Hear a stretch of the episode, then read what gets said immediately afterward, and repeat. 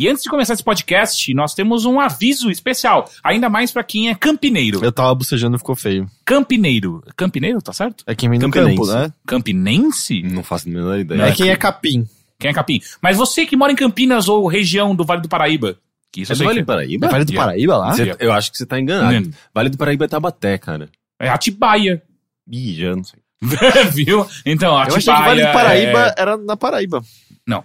É, Vale do Paraíba é o conjunto. Pior que eu viajei pro Vale do Paraíba na sexta série com a escola. Não, é Campinas, Valinhos. Eu já fui pra É. Valinhos também. Aí, É. ó, você vai pro Vale do Paraíba Tem inteiro. aquela Puta, outra cidade que era sou toda, de toda plana de cinema lá, que tem os portais, não lembro. Quê? Tem por- uns Tem, portais? tem portais da, na entrada, saída da cidade, é, tem um portal temático Mas pra teleporta cada... de um canto Não, não, de um- portais de um- de, de um- entrada e saída de cidade, Ah, gente. um arco. Com- arcos, Não é exatamente. um portal, Mas tem, então. o, mas tem o portal futurista, tem o portal não sei o que, tem o portal... É, É, é, é, é muito Disney louco. isso aqui? É tipo isso. E, e é uma cidade bem conhecida, Paulínia. Paulinha. É. Nossa, você deu um tapa no, no, É. na- na- no joelho que fez um pi no ouvido. Enfim, você que mora em Campinas, Ou no Vale do região, Paraíba. ou tá afim de viajar e comer o melhor joelho de porco da, da região e dar um pulo lá em Campinas, o que, que, vai, o que vai acontecer no sábado agora? Sábado agora... Em, que dia? No É dia... 11, Ih, 10. eu não lembro. É dia 10. Dia Dia, 10, das 15 às, às 18, se eu não me engano. É, eu acho melhor, tipo, avisar antes. Tipo, que das começa 15 às 18? É, são 3 horas. Então, é porque eu, não tenho certeza. Eu não tenho certeza se, se começa às 4 ou se começa às 3. Então eu prefiro dizer que é das 15 às 18 3 não horas é das muita 16 coisa, às 17. viu? É. É muito. Enfim, é, é, a gente vai fazer um, um, um bate-papo, uma espécie de quase como se fosse um podcast, mas não vai ser gravado. Isso, não sei, eles não falaram nada sobre a gravação, mas enfim. é, sobre imprensa e produção de videogames e como a, a imprensa se comunica com a produção de videogames, como é, é, se, a- se a imprensa afeta a produção de videogames. Enfim, a gente vai é, explorar esses temas e possivelmente dialogar com as pessoas, é, o que eu acho que vai enriquecer ah, bastante esse, esse, esse debate. E isso vai acontecer lá, lá na- no Sesc Campinas, na rua Dom José I, eh, número 270 barra 333. Eu acho que existem duas entradas, né? Uhum. 270 e 333, no bairro do Bonfim, em Campinas. Eh, faz parte de um evento chamado Indie Camp. Eh, eu acho que quem participa do Sesc lá já deve ter visto isso. Eu acho que é um evento recorrente, pelo que eu sei. E, enfim. É de graça pra entrar? É de graça. É, um é de evento gratuito. graça! 3 horas é muito tempo. Mas é de graça. Cara, três horas é o que a gente grava nos nossos podcasts. É super de A boa. gente nunca grava 3 horas. A gente vai. Eu vou, Não, eu a vou, eu vou enfiar perto. tanta coisa na, A, na, a na gente, nossa não, mas a pauta. gente chega bem perto de gravar três horas. Eu preciso, eu preciso estudar umas coisas É. antes. Não, eu. Ixi, você estuda pro podcast, cara? Depende do podcast, sim. Eu, eu acho. que A gente, a gente tira. Ou de deixa letra. ele estudar. Um dos três precisa aparecer que sabe o que tá falando. Tá, mas eu vou fazer uma pautinha pra gente. Então tá É. bom. Eu, ti- eu queria estudar umas coisas sobre crítica especificamente. Enfim. Isso é bom. Sábado, dia 10, em Campinas, das 3 da tarde até as 6 da tarde, nós estaremos lá no Sesc Campinas falando sobre produção de videogames, como a. a- o- Isso, isso me dá uma confiança enorme. né? Qual é o tema mesmo? A relação entre imprensa e produção de Isso. videogame. Era isso que eu queria dizer. E oh, tá- vai dar tudo certo, cara. eu sei, eu A, sei. a gente já foi, a gente já foi pra uma Campus Party falar com o Moacir.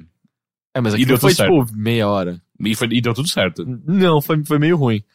Mas deu tudo certo. Tinha final. muita gente naquele painel. É, enfim. Vá lá assistir a gente. Vem com a gente nessa viagem louca, ok? Então agora fique com o bilheteria.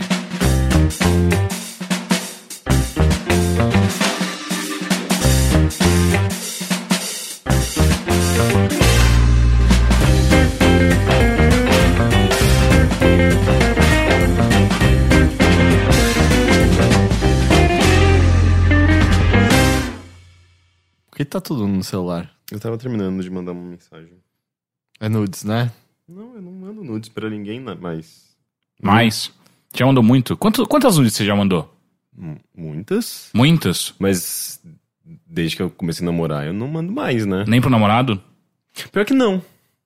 Eu acho estranho mandar nudes pro namorado. Por quê? Ou pra É, namorada. Você tem Por ao quê? vivo, né? Exato. Ah, mas às vezes tá viajando e tal. É, Ah, eu acho, acho, acho que é uma troca de intimidade válida. Não sei. Meu pior relacionamento envolvia mandar nudes e talvez fosse pra suprir a, a, a ausência N- Nos momentos em que, em que deveria existir a presença. Bom, eu já recebi indiretamente nudes de vocês dois, então. Como assim? Ah, um é porque o Teixeira tinha um no computador dele que era impossível. Tipo, todas as, toda semana que eu ia fazer o post do Teixeira Sons, tinha a bunda dele na pastinha tinha pequenininha. E. E eu achei que você nunca tinha visto. Não, eu sempre eu falava, nunca "Cara, tinha visto. Nunca viu, né? Eu nunca tinha visto até você falar, ô, só não olha que tem. E aí a partir de então eu via uma bundinha. Mas é como se eu não tivesse visto pessoalmente já outras vezes também. E uma vez, quando a gente tava gravando o Tearaway, o, a gente tava usando o celular do Rick pra fazer ele. Só não olha essa pasta. E tipo, todas as imagens de destaque da pasta eram pintos. Eu não sei, eu não sei quais eram deles, quais eram de outras pessoas, mas era tipo, a última coisa que você fala pra alguém. Não olha isso. Exato, quando não é pra olhar, é tipo, não olha e tal. Então, Nesses dias, tipo, então computador- indiretamente eu já vi nudes possivelmente de vocês dois e tal. Mas nesses dias no desktop do Heitor tinha uma pasta muito boa, que Ah, era. é, tava no meio de to- todas as outras pastas, assim. Era tipo é, pornografia com anões, cavalos, velhos, idosos. É porque eu tava passando um arquivo pro computador da minha namorada e eu fui dar um nome de uma pasta que ela soubesse que era meu. Aí era pornografia hardcore com anões, idosos e tentáculos. Era um assim. Aí era só o nome da. Mas dentro era Mothership. Ok, ok. E aí, tudo bem com vocês? Sim. Como foi o final de semana? Foi bom, eu gostei. Ah. Foi, foi um, um final de semana com mais assunto pro Mothership, né? Porque foi um final de semana regado a, a novidades de videogames e tal, né? Sim. Mas foi, foi bom, assim. eu- é, foi um final de semana que eu passei trabalhando, mas trabalhando com coisas que eu gosto. Então não, não tô cansado necessariamente. E é fim de ano, né? Dá uma energizada, não dá? Assim, começar a preparar já. Vai acabar, né? Vai, é, não, e assim, começar. Eu, eu gosto de Natal, tem isso. Eu, eu, eu gosto não só do, do Natal, quanto eu gosto desse clima de Natal que a gente tem nesse momento, sabe? É, eu odeio. Mas É, o, o clima de Natal tá meio morto, né? Cê- não sei, eu acho que a crise afetou diretamente o Natal. Então, mas ano. é que tá, eu não, eu, eu não quero fazer com isso uma mensagem anticonsumista e viva o amor, mas não é sobre. Eu não vou dar presente pra ninguém esse ano, realmente. Eu não, não, não vou gastar dinheiro com presente pra outras pessoas. Mas eu simplesmente gosto da- das decorações de Natal na cidade. Então, mas Tipo, isso, é, isso é, é- é o- justamente o que eu me refiro, assim. É, eu vejo pouquíssimas decorações desse ano, assim. Eu não. Eu passei bastante pela Paulista nesse final de semana. A Paulista tá passei- mais Não tem morta do que nada, de Não como- tem nenhuma decoração. Porque normalmente impressionante. essa Mas não é tão altura- bom, né? Porque daí não, não fode o trânsito. Isso que eu ia falar, a essa altura normalmente o trânsito tá horrível, mas apesar a decoração do Center 3 eu achei que tá legal, porque teve umas vezes que eles ficam usando material reciclável que fica digno daquele Tumblr, sabe? Sustentável, mas horrível, é isso que chama? Ah, Alguma coisa assim. É, mas a árvore de Ibirapuera tá legal também esse ano. Ah, eu não passei lá ainda. Meio simplesinha. Mas, mas é que a do ano passado era muito feia, esse ano eu achei que tá boa. É, eu não ligo muito pra decoração dos shoppings, eu acho legal. Eu gosto de entrar em mercado e ter uma torre de chocotones e panetones na minha frente e tal. E vender. Eu não sei, Mas- eu mas simplesmente assim- gosto. E as casas da região onde eu moro estão todas decoradas. E a ruazinha que fica atrás de onde eu moro, que é uma ruazinha super pequena, só com casas, eu não sei o que fizeram, mas botaram umas luzes que eram projetadas na rua inteira, fazendo até a curva, assim, ficava piscando umas coisas à noite. Mas não eram luzes piscando, era só uma projeção de luzes. Tava bem Caralho. legal. É, eu só vi até, até hoje uma casa que tava muito incrível, assim, ela, ela, ela era toda iluminada, nem lembro onde que era, mas de resto tá tudo meio mortinho, não sei. E, e eu vi nesses dias num. Acho que num, sei lá, numa página de Facebook qualquer. Ah, era uma página tipo. ah, Ame Curitiba, alguma coisa do tipo, assim. E, e daí tinha uma, um, um vídeo. eh, falando, olha como tá linda a decoração de Natal na rua 15. E, e daí, tipo, tinha um vídeo das pessoas passando por um corredor enorme, assim, com várias luzinhas. E de repente começava um espetáculo, assim, de luz, e as luzes faziam uns padrões, e parecia um, sei lá, um negócio muito, muito, muito foda. Tem- Com uma música do. do... Simone. Não, uma música do Wham. Uh, Last Christmas, I gave Aham. you my heart. E, e eu fiquei, caralho, que foda, eu quero ir pra Curitiba agora. Daí a gente, a gente começou a achar meio estranho, assim, tipo, mas nossa, eu não lembro dessa rua em Curitiba, eu já fui lá várias vezes. Daí a gente começou a ver nos comentários as pessoas falando, não é Curitiba. Gente, isso é Espanha, é não sei onde na Espanha.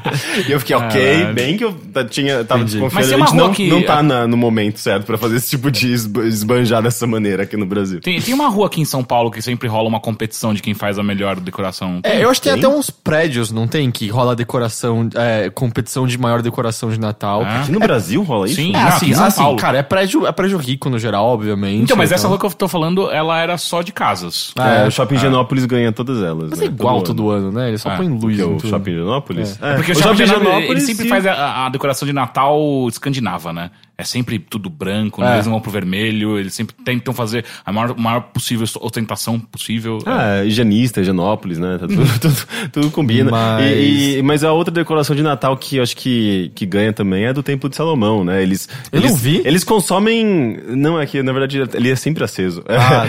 eles consomem basicamente metade da energia elétrica de São Paulo inteiro, assim. É, é, é um, um negócio iluminado para justamente ser, eu acho que simbolicamente iluminado. E é bizarro, assim, porque. é, quando eu morava no, no meu apartamento anterior, que eu tinha uma vista bem alta, assim, tipo, do, do centro e da, um pouco da zona norte, você olhava pro ponto mais iluminado, assim, no, no, no horizonte era o Templo de Salomão. É, não, aquilo lá ele é uma deformidade no meio da cidade, né? Aquele Sim. negócio. Não, e dá pra dizer, dizer também que é pura ostentação, assim. E sabe? são É, dois, é, né? é, É um, é, uma- de é um Salomão. grande pênis, né? Aquele negócio. Não, é um, é um bunker, é um- uma caixa de fósforo Não, mas gigante. meu ponto, assim, o, o objetivo daquilo é falar, meu pau é Ah. maior que o seu. É, Sim. Na verdade é o pau de Jesus, tá? Não, mas, mas sem falar Mas não, Jesus fala, né? não é sobre não Sobre comparará, é, não compararás o tamanho com o outro. É, até porque três. isso é falocentrismo e não é legal. E, e- e- são dois, né? Um na frente do outro. É o Templo de Salomão e tem um outro na frente ou do lado. Eu não sei o que, que é, É, isso. é um outro é templo. o templo de Sal- Salomé. É, pode ser. Mas, mas eu gosto dessa época, eu gosto, eu, eu, eu, eu não sei porquê, eu só gosto dela, pura e simplesmente. E aí, sei lá, e é legal a gente tá planejando as coisas de fim de ano, de, tipo, é, é, eu sei, o Matheus chegou a comentar, acho que a última vez que ele gravou com a gente, de, é, a gente sabe que é completamente arbitrário, mas a gente dá uma encerrada, sabe, em coisas agora. E é também uma, um momento que agora dá pra começar a desacelerar um pouquinho, sabe? Os principais jogos saíram já, é, em- filme, assim, o que, que tem de grande? Eu quero ver Star Wars. É, Sim, Star Wars. Rogue One. Mas eu não lembro se. É que eu também. Ah, é Assassin's Creed nem sai esse ano, né? No Brasil, é só em janeiro, né? É nos E, Estados e Unidos tem que a, é. agora eu acabei de ver o trailer de um novo A Múmia, The Mummy. Ah, eu vi, e do tem Tom um ator. Cruise. É. Eu gosto do primeiro. Do, quer dizer, não o primeiro de todos. Então, mas só que eu acho que isso daí não é um remake, é um- uma nova série. Não tem nada a ver com a múmia que a gente tá acostumado. Então, é porque aquele. A, a múmia do Brandon Fraser é relativamente um remake do múmia original. Que é um Nossa, existe um múmio É, original? um, um preto. Eu- Eu, tô falando de um preto e branco, Eu tô antigão. descobrindo que o cinema eh, contemporâneo é basicamente um remake do, de 1960, né? Assim, todos os filmes de, da atualidade já existiram no passado. É, não, mas esse A Múmia é um dos, vamos dizer, clássicos de terror antigo, sabe? Mas é um remake, obviamente, com severas e severas liberdades e tal. Mas eu gosto daquele original. Então, eu... mas só que ele é muito mais focado na comédia e ação do que É, necessariamente ele- terror. E esse É. do Tom Cruise é terror. Ah, é terror, terror, É terror. assim, é muito mais ação e terror, não comédia. Entendi. Não me pareceu que tenha. Eu, E eu não consigo imaginar Tom Cruise fazendo terror, cara. Eu acho que vai ser um filme de ação. Ah, Então, ele é fez... ação barra terror. Ele fez é, De Olhos Bem Fechados, que é meio assustador. Ah, é maravilhoso. mas é um, é verdade. não é thriller, né? terror, mas é Mas, mas, ok, inclusive é, é basicamente onde acaba a, a relevância da carreira do Tom Cruise, né? Porque ele, o que, que mais que ele fez de Não, ele continua recentemente? fazendo coisas legais. Acho que acaba da Nicole Kidman ali. Também, né? Não, mas o Tom Cruise fez um monte de coisa. Ah, O Edge of Tomorrow, todo mundo gostou, por exemplo. Não. Tomorrow? Que Não, é filme bem ruim. esse? Não, eu só ouço. Você não gostou, mas eu só ouço as pessoas elogiarem. É o que ele repete o dia de novo, de novo. É, é, pessoas que não sabem. É o filme que é videogame. Tem um péssimo gosto. E ele fez o Missão Impossível, Sim, recente. que é muito que- bom. Não, que- o recente é ruim. Mas ainda foi. é o Ghost lá, Nation, não é? Não sei exatamente o nome. Ghost Protocol. Isso. Ele faz. Não é Ghost Nation? Não. Ele faz coisas bem ruins, aquele. Tem um. Ah, aquelas. Ah, eu assisti um recentemente, um recentemente dele que chama Jack Reacher.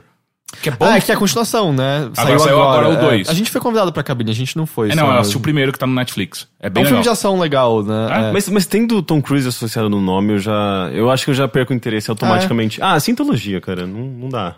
Não, mas ele hoje em dia quer se livrar, né? Que ele tá preso nas amarras da Scientologia. Ah, é? Os caras sabem tipo, muitas coisas dele. Ele é tipo Kojima pra Konami, né? É, assim, parece que é aquele o lance é que todo mundo entra pra poder sonegar imposto. E aí o lance é que os caras te prendem e agora ele tá ferrado e ele não consegue sair Tem da que continuar pagando o resto da vida, se fudeu. É como se fosse uma pensão eterna. assim. Bem, eu. eh, res- a consequência disso é que eu não quero ver filmes dele. Ah, é- ah, não sei, eu, eu não, não digo que ele é um ator excelente sempre, mas tem muitas coisas que ele fez que eu gosto muito e eu acho que ele continua interessante, pelo menos. Ele continua bombado. Ele tem o quê? Ele tá 60 anos bombado? já? Hum, Ele acho que tem menos de 60. 50 e pouco, então. Que Acho que sim. Cara, mas ele tem. ele- o físico do cara é assustador ainda. Impressionante. Puta que pariu. É, ele faz umas merdas aqui e ali, mas, sei lá. Qual quem não faz, Enfim. né? Esse é mais um bilheteria. Meu Deus, a gente tava muito já no assunto, né? Meu nome é Caio Teixeira, estou aqui com. Heitor de Paula, mas pra ser justo, o assunto tinha a ver com o tema do podcast hoje. Henrique Sampaio. Henrique demorou um ano pra perceber. É que eu, não, eu, eu tô numa situação, me colocaram numa posição que eu, eu não consigo ver direito Essa é nem... a pior posição que você já ficou na sua vida? É, não, eu já fiquei em outras piores. É, eu tô vendo só pela. pela, pela Visão periférica. Pela, pela visão periférica. E que se eu tô olhando pro Heitor, eu, te- eu perco a visão periférica do Teixeira. Então o ideal é olhar só pra câmera. Daí eu É, olha pra gente com os olhos do Eu posso virar um olho pra cada um, tipo um camaleão, assim, talvez fu- funcione. É. Eu vi um vídeo outro dia de um camaleão, é, de fato, trocando de cor, assim, a pessoa É colocava... muito, é muito assustador. É, eu acho que eu nunca tinha visto o ato. É? É, mais rápido do que eu achei que era. É. Eu achei que demorava mais. Não. É bem divertido. É. E é estranhíssimo, né? Sim. É, é, evolução é um negócio louco, né? Evolução é uma maravilha. É agora que a gente faz o corte?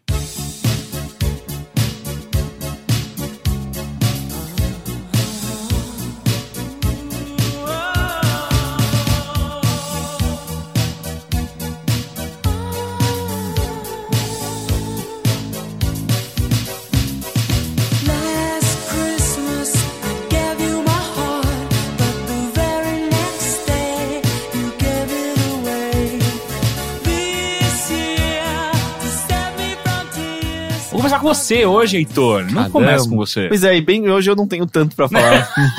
É, eu, eu fico, tentando te pegar no calcanhar de Aquiles. E aí? e aí, tudo bem? O que, que você fez Eu tenho pra falar hoje quadrinhos brasileiros. Hum, É, deixa eu pegar aqui o nome dos autores exatos, só pra eu... só pra poder- confirmar, nenhum de nós foi... Uma a- banda brasileira bem legal. Exato, a, Com- a Comic Con Experience, certo? Não, eu, eu, eu, eu vendo as coisas que rolaram, eu gostaria de ter ido, assim, pelo menos na, na É? quinta-feira. É, parece que tava bem legal. Na, mais na quinta, que é quando tá mais vazio e tal. Mas era. era Mas por quê? O que, que você viu que... ah, eu, eu mais pra parte de quadrinhos mesmo, assim, de quadrinhos brasileiros independentes, os autores estarem lá. Ah, é. Eu a parte de muito de- painéis não, não me interessa. É, não, exato. assim, mas a parte de quadrinhos parece legal. Eu Mas. queria ter ido pra prestigi- prestigiar o trabalho do meu namorado. Ah, Ele- sim. Ele, ele- que fez o design, né? de- É, ele fez o design de, da, das. ah, da cenografia, digamos, sabe? Tipo, da, dos auditórios e da- das coisas da- do omelete e tal. Mas o lance é que assim, a gente não se cadastra como imprensa, porque não faz parte do, do escopo da nossa cobertura, então seria escroto. E ao mesmo tempo eu tava sem grana pra comprar um ingresso. E É, ao mesmo tempo, mesma. a gente tá falando de semana que saiu Final Fantasy, tinha The Last Guardian chegando em nossas mãos, é meio. A gente tem as prioridades do Overloader. Mas bom, o que eu li foi o primeiro volume do Quad. É um, é um quadrinho brasileiro. é, que são, é, são quatro histórias, cada uma desenhada e escrita por um autor diferente. Então são quatro autores no total. Até ah, quem mandou eh, os três volumes existentes do Quad foi um dos autores, que é o Diego Sanches, que, e ele é feito ao lado do Aloysio Santos, Eduardo Chau, não é parente do Jorge Chau, que já gravou com a gente, e o Eduardo Ferigato. E aí o lance é pena que eu só li agora, porque o timing teria funcionado melhor semana passada, porque eles lançaram uma nova edição na Comic Con Experience, justamente. O lance é que, assim, o, o Quad teve a sua primeira edição em 2013, que eu tava vendo, e aí eu vi a crowdfunding que eles fizeram. Aí tem uma outra em 2014, 2015, e agora teve uma em 2016 também feita pelo Catarse. Eles conseguiram a, a meta e lançaram agora. E o que, é, o que é legal é que são quatro histórias. hum, é, que inicialmente, quando eu li, eu achei que eram totalmente fechadas em si, assim, não, uma não dialogava com a outra. Mas depois eu fui ver descrições dos autores e elas são ambientadas no mesmo universo, e o que eu folhei de volumes seguintes é, rola uma interseção entre os personagens. E o legal é que quando eu li o primeiro volume, é, parecia sempre, ah, que premissa legal pra esse mundo, mas quando tava começando a desenvolver, acabava, eu, ah, que droga. Mas eu fui ver e o segundo volume retoma alguns personagens e explora mais do mundo, então é um mundo que tá em, em crescimento nesse exato momento. E a- as ideias são bem variadas e interessantes, assim. É, é um mundo, vamos dizer, um universo distópico. É um universo, não sei se pós-apocalíptico, mas com tons de pós-apocalíptico, em que ah, existem diferentes maneiras como a sociedade está estruturada. Assim. Uma das histórias que eu mais gostei, por exemplo, fala de uma cidade que existe como se fosse num, num ambiente fechado, assim, meio que quando você. Qual é a palavra que eu tô procurando exatamente? Quando você coloca, por exemplo, uma. um ecossistema fechado, você coloca uma planta, água e um peixinho e fecha completamente. Bioma? Um bioma autossustentável, mais ou menos. Porque É eles. engraçado que em inglês existe essa, essa expressão biodome e em português não tem nada muito parecido. Não é bioma? É bio, eu acho que é bioma mesmo. É, exato. Porque Eu lá É que é diferente de uma redoma. É, então, mas justamente, biodome é, um, é uma redoma no qual existe um bioma, Uhum. sabe? Pra gente, bioma é, é uma coisa, mas não, não, não, não não, não diz que existe essa redoma ao redor, sabe? Biodome, você já considera redoma. Sim. É... Bom, eu não- sabia, mas é essa a ideia. Imagina um globo de neve, mas que é uma cidade autossustentável e eles descrevem, por exemplo, que todo mundo é designado um papel específico, com que você vai trabalhar, parte da população é castrada já no nascimento porque você não pode reproduzir além da conta e tal. E a história, essa história específica, o protagonista é um robô que é um caçador de robôs que passaram a quebrar as leis da, da robótica. Ah, tem as três leis do Asimov lá, que é um robô nunca pode causar mal Ao ser humano. ao ser humano. É, um robô nunca pode causar mal a si mesmo, a não ser que isso fira a primeira lei. E um robô.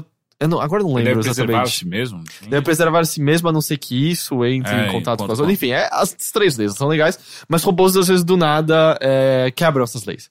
E esse robô tem que caçá-los. O lance é que rolam incertezas sobre quando robôs quebraram ou não. A história, por exemplo, é centrada em torno de um acidente que aconteceu, mas o questionamento é: foi ou não um acidente? Os robôs que estão me relatando essa história, é, de fato, simplesmente houve um erro estrutural e tudo desabou, ou esses robôs estão mentindo porque eles podem quebrar as três leis? E nisso rola um questionamento do próprio protagonista de. Se eu tiver sido infectado e eu puder quebrar as três leis, eu sei ou não sei disso tal. E essa é uma das histórias só. É, cada uma delas é, explora de uma maneira diferente esse universo. Uma delas é, conta mais de um, de um grupo de chamados lixeiros, que são pessoas que coletam entulhos velhos para levarem para uma para uma outra para uma outra habitação que é comandada por robôs e cria pessoas meio que para trabalharem numa linha de montagem, outra de uma uma espécie de mecânica que viaja desertos e conserta coisas para as pessoas. Existem outras coisas estranhas espalhadas por esse mundo, etc, etc. E aparentemente o resto do universo, volta e meia, é, é explorado também. Eu não acho que é tudo focado num só planeta. Aliás, não, com certeza, porque a última história tem uma nave viajando. Mas eu achei elas bem legais, assim, e o fato de que tem uma premissa sendo criada ali e que é desenvolvida progressivamente nesses outros volumes me, me anima, assim. E pra quem se interessa por isso, a edição é super bonita, assim, é uma edição de qualidade, É, eu vi sabe? É, papel de boa qualidade e tal. E o que eu achei legal, eu tava vendo o vídeo de catarse deles do, do projeto que foi lançado agora. Tô tentando lembrar, porque não chama Quad 4 esse mais recente. Tem Quad 1, 2 e 3, mas o que acabou de ser lan- lançado chama. Acho que é Svalbard, se eu não me engano. S-V-A-L-B-A-R-D e tal. Que é um, é um volume de quase 100 páginas que eles lançaram, que é focado em dois personagens que são vistos anteriormente, mas é com a ideia de explorar um pouco mais o passado de um deles e avançar mesmo mais a história deles mais a fundo. Então é um, é um, é um negócio mais focado.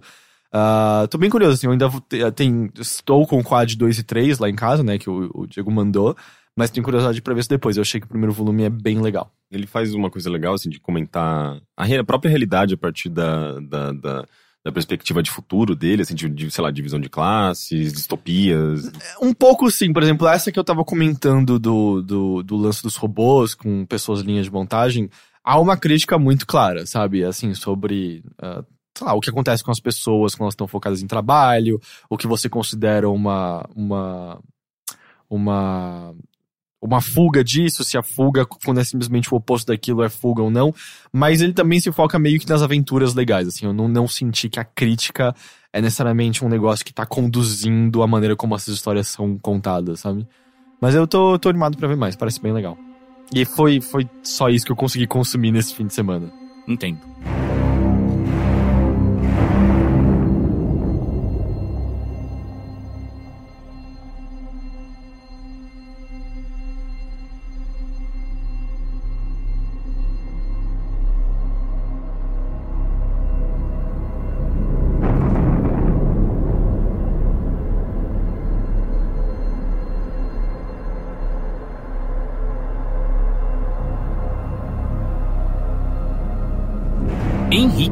Olá.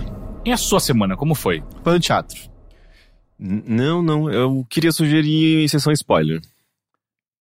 O quê? Como assim? Eu fui pego de Primeiro- surpresa. primeiro A gente nem combinou isso. É, não, não, eu- mas vocês vão, vão, vocês vão topar, eu tenho certeza absoluta. Do que? Mas do que? Todo mundo viu o mesmo filme e a gente já deu bastante tempo Ah, pra The Arrival, é isso? A Chegada. Ah, olha, Vocês eu, assistiram A Chegada, não Sim, assistiram? eu acho uma boa, mas a gente tem, tem falado bastante sobre ele e.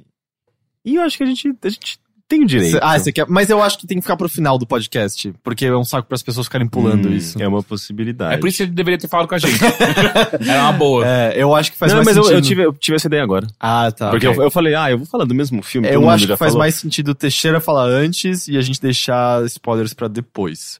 Porque Sim. senão é um saco a pessoa ficar pulando. Tá. Tá bom, então. Então Tá bom? Então, então tá. É. Isso foi meio É, surpresa é, acontecendo é, agora. é, Não, mas, Mas, mas, quem sabe faz ao vivo, né? Então, mas, mas é, eu acho que a ideia de sugerir a sessão de spoiler é melhor do que simplesmente falar, ah, não tenho nada pra oferecer nessa semana.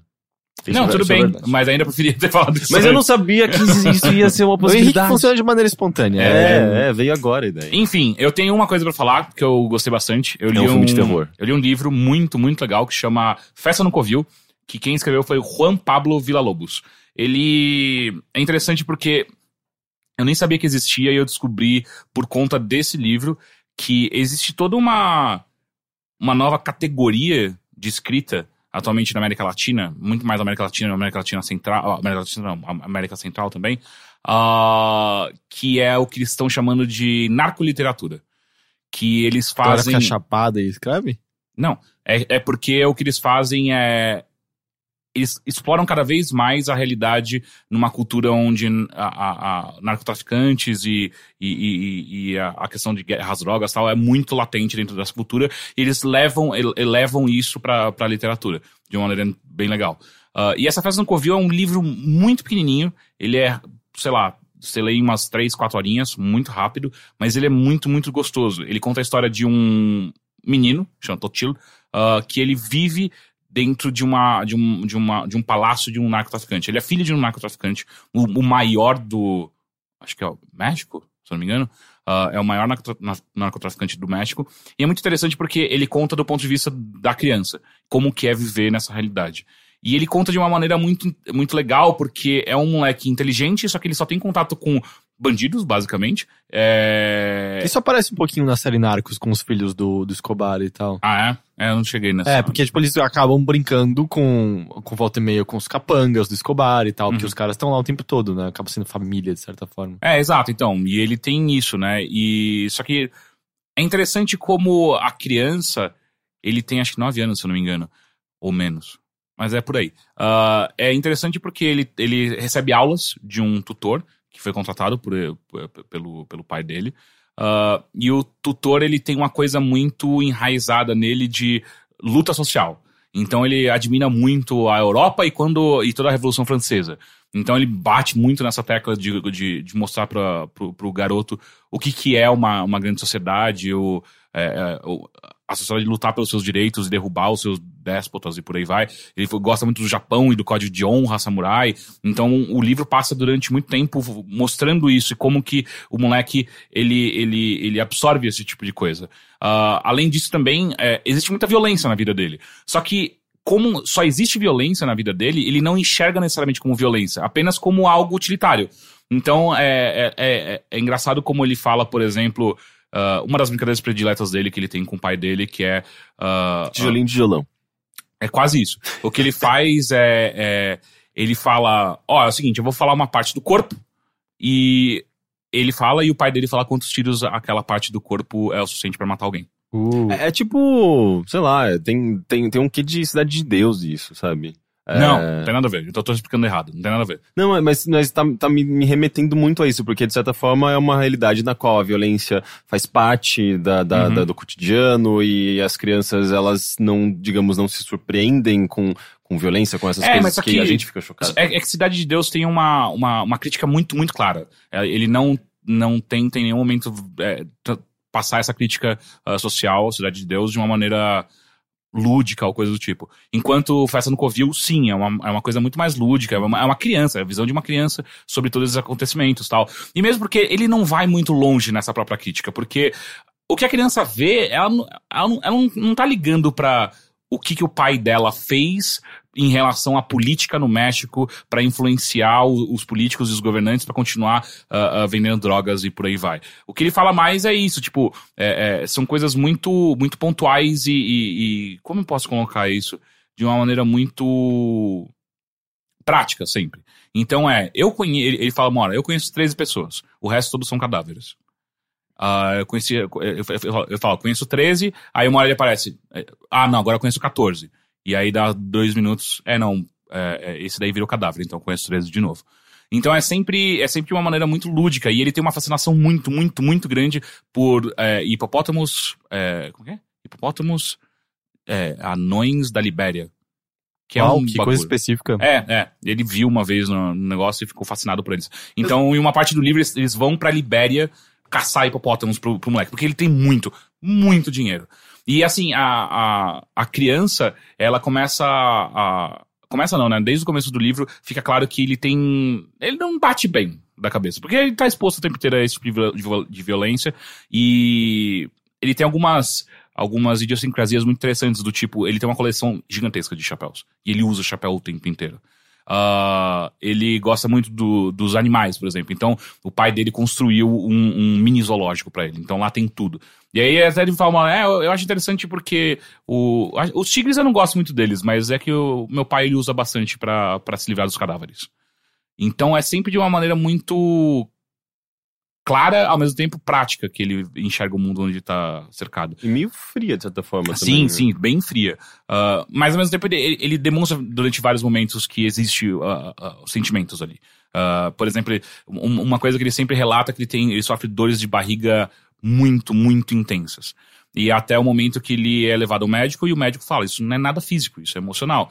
E aí ele fica o tempo inteiro batendo, que a criança falando no livro, né? Batendo que isso é coisa de maricas. é, e eu não sou uma maricas. É, então eu, é, essa dor aí é com certeza. Esse médico é medíocre, ele não Aham. sabe o que ele tá falando.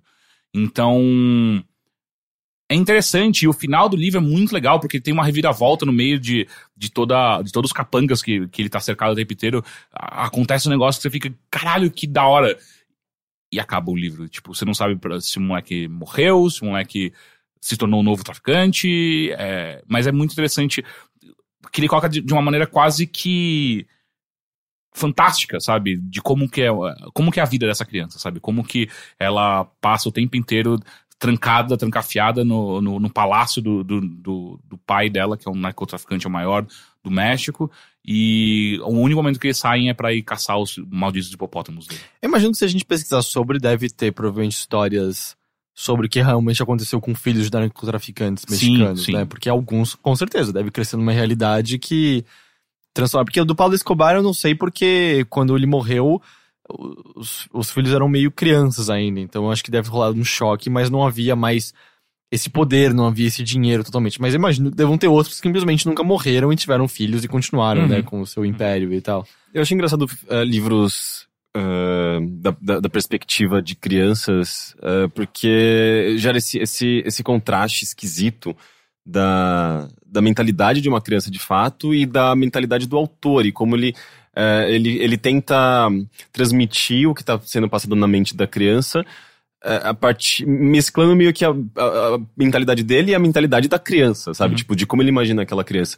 E fica sempre uma coisa muito confusa, porque né, para mim é claramente um, um adulto falando eh, eh, sobre aquela criança, sabe? É, é- é muito difícil você escrever um livro para adultos eh, transmitindo exatamente a sensação e a, a perspectiva de uma criança, porque é, é sempre, eu imagino que é sempre é muito mais simples do que é o que tá sendo passado pra gente, sabe? Tipo, eu, eu lembro do Incrivelmente Alto, Extremamente Perto, eu acho que é esse o nome do livro. Porra, é, é assim, e é incrível. É maravilhoso, eu acho lindo. Mas só que não tem livro. nada de confuso pra mim de como Mas é que muito, é é, muito, mas é muito elaborado, elaborado de, é, é muito, é claramente um adulto, é, é meio que é, a mente de uma criança passando por um funil de um adulto, sabe? E sendo transmitido pra você da perspectiva de um adulto, só que é uma criança o protagonista. Então é muito, eu acho muito confuso. É que eu assim. discordo especificamente desse livro porque o livro o tempo inteiro mostra o quão inteligente é o moleque. Então, mas mesmo assim, é, por mais inteligente que a, a- quantos anos ele tem? Eu acho que ele tem 12, 13, alguma É, meio assim. que a idade do, do garoto do, do incrivelmente alto, extremamente perto. Não, não, não, não. Eu tô falando do, do garoto. Ah, tá. O, Do- Esse que eu tô falando, ele tem 9, por aí, alguma coisa assim. Entendi. E sim, é, no, no, Extremamente alto, incrivelmente perto. Eu tava tentando encontrar uma maneira de falar dele mais resumidamente, mas ele, é, o protagonista ele é meio gênio mesmo, Sim. né? A ponto de soar quase que um absurdo, assim, Ah. é, é meio... Você tem que entrar, é, aceitar que ele é daquele jeito pra você conseguir gostar do livro, senão você fica julgando ele o tempo todo, isso fica só meio chato. É, no caso de- desse outro livro que você falou, como ele chama mesmo? Festa no Covil. Caso nunca ouviu, o, o protagonista, ele, ele é uma criança, digamos, comum, assim, ele é... Não, ele não é comum porque ele, ele tá Ele é filho do maior narcotraficante do México. Ele não é comum. E, e ele não vai pra escola. Tipo, ele tem um, um- um professor particular que, que ensina o que. Basicamente o que ele quer aprender, porque o professor tipo, também não quer morrer, porque vai que ele, o moleque fala mal do professor pro pai Uhum. dele. Mas o, o livro, ele não simplifica, digamos, a linguagem simplesmente para apresentar o ponto de vista dele. É, é o, o autor escrevendo a sua não, não, é uma linguagem limitada. E é- É. Não só a linguagem, como o entendimento de mundo. É bem limitado, assim. É, é por isso que eu falei, tipo, ele não consegue. Ele, ele entende o que é morrer, mas ele não entende qual é o peso da morte. Ele entende o que é uma pessoa que é uma pessoa e de repente ela não é mais uma pessoa, ela é um cadáver. Ah, ah, mas o que ele não entende é o, o peso de que. De- dessa vida não existe mais. Então, pra ele é uma coisa muito prática só. é- é. e aí é onde eu acho que é um, é um pensamento infantil bem claro. Obviamente que é um, um pensamento infantil de uma criança que completamente especial porque ela tá nessa situação bizarra. Mas é um pensamento infantil porque ele é muito literal e, e, e- e- e prático. Então é, é isso, sabe? Tipo, uma hora que aparece. Ele tá assistindo no noticiário junto com o pai dele e aparecem é, é, vários. ah, o noticiário tá falando de vários políticos que estão sendo mortos. Ah, e ele pergunta pai, e o pai dele começa a rir, ele pergunta, mas o que, que é isso? E aí é uma coisa que o pai dele sempre fala, que é pensas o pior e estará certo. E aí continua rindo, e aí a criança. E ele sempre fica. Eu não entendo o que meu pai tá querendo dizer, mas deixou ele feliz, então tá tudo bem. Então é, é meio que isso sempre, sabe? Tipo, ele, ele, limita bastante o entendimento, mas ao mesmo tempo existe também sempre aquela coisa da, da genialidade infantil de com a simplicidade apresentar um bagulho muito mais é, é, é, algo um argumento muito mais impactante do que um adulto conseguiria elaborar e por aí vai Uhum. então eu é, é interessante esse ponto que você levantou de um autor adulto tentando se passar por, por uma criança mas eu acho que ele faz bem o, o Pablo Villa-Lobos Juan Pablo Villa-Lobos Ah, são se não me engano agora são ele tem três livros que é meio que uma série essa sériezinha e esse é o, é o primeiro e é o, é o menorzinho, depois os outros são maiores, mas é, é bem outros legal. pro- Protagonistas, outros É, é, pelo que eu entendi, sim, eu não li tudo. Eles meio que. eh, Ele aborda o mesmo assunto em todos os livros, que é a, a cultura. a cultura narco, mas acho que é com pontos de vista e personagens diferentes. E, cara, baratíssimo, 19 reais o livro, sabe? Tipo, você lê em uma sentada rápida e é bem gostoso.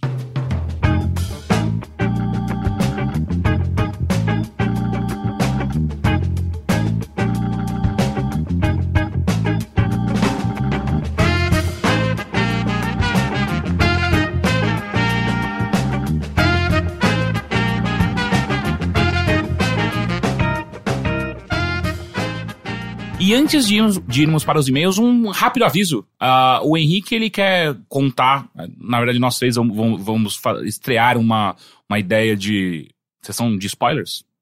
Ou É, spoiler como a gente free, falou né? agora há pouco, o Henrique que ia falar Exato. sobre a chegada. E a gente vai fazer isso depois dos e-mails, pra não atrapalhar você que tá escutando o podcast direto, você não vai precisar pular. Então a gente vai, vai ler os e-mails agora e depois vai ter uma sessão de. É spoiler free que chama? Não, spoiler Não, free é é, quando justamente não tem spoiler. É, o contrário. Freedom of Spoiler.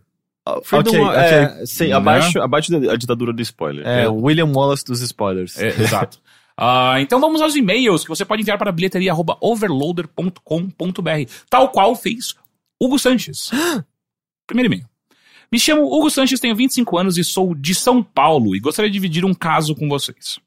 Quando fui ao cinema ver o terceiro Star Trek, consegui uma poltrona bem no meio do cinema, o melhor lugar possível, tão bom que é considerado uma pequena vitória estar ali, pois você terá toda a imersão possível. Discordo. Eu não tenho tanto fetiche É, por É, é, eu discordo completamente cinema. dessa afirmação, mas enfim. A não ser que fosse D-Box, aí eu concordo. É, né, eu não ligo. Ah, durante o início da sessão, ninguém sentou na cadeira do meu lado esquerdo, ficando assim um espaço vazio entre eu e um sem noção que, após alguns minutos de filme, colocou o celular no porta-copo e respondia mensagens de WhatsApp enquanto via o filme. Fiquei extremamente incomodado devido ao brilho da tela do celular e o constante movimento do mesmo, mas não fiz nada pois não queria perder o restante de foco do filme e o cara estava em uma, a uma cadeira vazia de mim, o que me faria mover e atrapalhar outras pessoas. Agora pergunto, como agir em casos de pessoas que faltam, que falam alto em sessões ou interagem com celulares? Já passaram por isso algumas vezes? Gente, é, é- pede por gentileza. Por É, favor. por favor, você poderia não atender o celular, você poderia não falar. poderia, por você favor, não poderia- usar o celular. Tem um aviso, não- você não está errado Assim, em pedir exatamente. que alguém não use o celular no cinema. Do tipo, isso é etiqueta básica. Tanto que tem um aviso no início do cinema sobre não usar. Não, não é chato você não querer isso, é parte da, da, da, vamos dizer, das regras de convivência de quando você entra no cinema. Falar Se a pessoa estiver coisa- muito distante e ninguém estiver falando, É. eu, eu, eu falo, tipo, É, sim, eu acho sim. que é, é- é- também é super adequado, Mas se tá do seu lado, eu sinto que pode ser muito melhor. Tipo, Exatamente. "Ô, com licença, só. Você poderia não usar o celular, tá me atrapalhando aqui pro filme. De falar de boa. Se ele for mal educado, aí você decide se você quer levantar e falar com algum funcionário do cinema, ou se você vai. No caso, não sei se estava vazio o cinema, você podia sentar mais longe. Eu sei que isso é uma derrota pessoal, mas é que existem certas brigas que não valem a pena ser tidas, sabe? Você não vai querer sair no tapa ou sair em discussão com alguém por conta do assento do cinema, sabe? Ou, ou você pode é, se mudar pra um, pra um outro assento, mas na hora que você levantar, você deixa um peido beitado. Você controla assim na hora? Eu não, tipo, eu não sei, eu não, eu não consigo. Eu falei, eu não fazia isso nem na terceira série, sabe? Tipo, Não, como mas, você mas faz porra, isso? não é uma, uma boa, Não uma era- boa punição? Não. Que, que, que quadro de comédia que, tipo, I fart in your general direction? É, Monty Python É em Monty busca Python. do cálice sagrado. É, no, no Em Busca do Cálice Sagrado? Sim, isso, é né? porque São os é- franceses. São os né? franceses. que I fight in your general direction. Mas, mas é uma boa. É, é um bom motivo pra você querer controlar. Mas eu não consigo né? controlar minhas flatulências. Eu Não, não, eu tenho... também não consigo, mas Parece eu coisa acho do que é uma boa razão South pra você Park querer. Stick of Truth, sabe? É. Você controla o ânus e tal. É, eu concordo com tudo isso, eu só não consigo ser gente boa. É, eu- Não, assim, isso tá bem documentado a essa altura. é, é, é, isso- eu não consigo, eu vou mandar tomar no cu. Mas é, eu, eu acho que existem passos antes de mandar tomar no cu. Eu, acho que não, Sim. porque a partir do momento que você tem um, um- É uma etiqueta amplamente discutida, todo mundo conhece essa etiqueta. E não só isso, existe um aviso no começo. Essa pessoa é uma sem noção, de fato, é um, é um des- desrespeito. Então me dá o direito de ser desrespeitoso com ele também. Agora, existem casos em que eu sinto que você já foi vencido, sabe? Porque, por exemplo, eu lembro quando eu fui ver o filme do Tintin e tinham muitas pessoas conversando no cinema, e alto. Só que não era, sabe, uma ou duas que dava pra pedir, não. Eram vários focos de conversa daquela galera que gosta de ficar comentando sobre, ih, vai acontecer tal coisa, ih, vai acontecer tal coisa.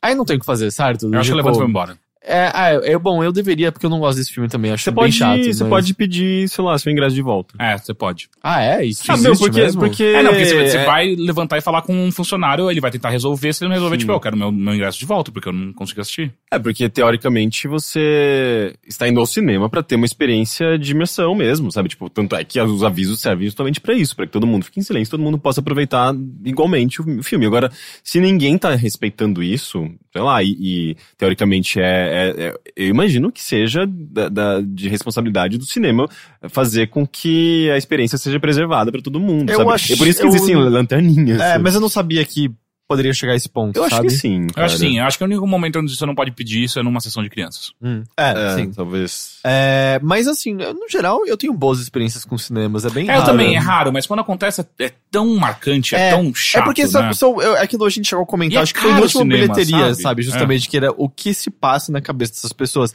Eu lembro que uma vez eu fui ver uma peça que era baseada nos quadrinhos do Will Eisner.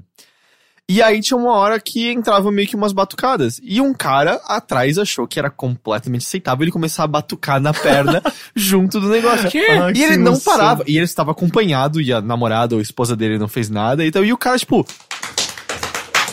tipo, muito alto no meio do negócio, assim. O que que tá acontecendo, assim? O que que acontece na cabeça desse indivíduo? É, é uma boa ideia, vou participar dessa peça agora. É, é igual os wrestlers em qualquer stand-up, né? Tipo, é uma boa hora de eu fazer minha voz ser ouvida aqui. Exato, é aqui, aqui e agora. é, é. é. Mas uma é, vez que eu fui numa, num espetáculo de dança e tinha umas garotas, sei lá, eu acho que elas nunca tinham ido num espetáculo de dança e é, elas comentavam e ficavam dando gritinhos e rindo, assim, como se estivessem assistindo, sei lá, Domingo Legal no domingo, sabe?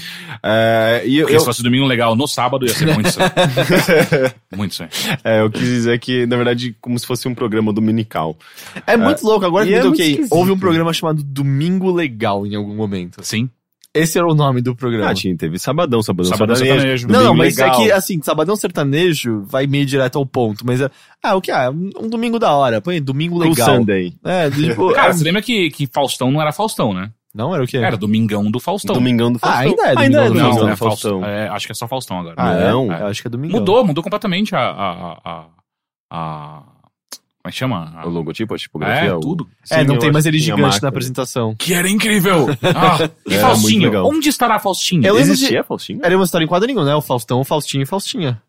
Não, tinha Ah. no, no, no filme aquele com o Sérgio Malandro. Ah, é? Não, é que eu, eu comprava histórias em quadrinhos do Faustão e ele era Por comprado. que, que você era assim? Porque eu gostava de quadrinhos, eu não sei. eu, eu tinha isso, eu tinha do Leandro Leonardo, eu tinha do Sérgio Puta Malandro. Trapalhões, da Xuxa.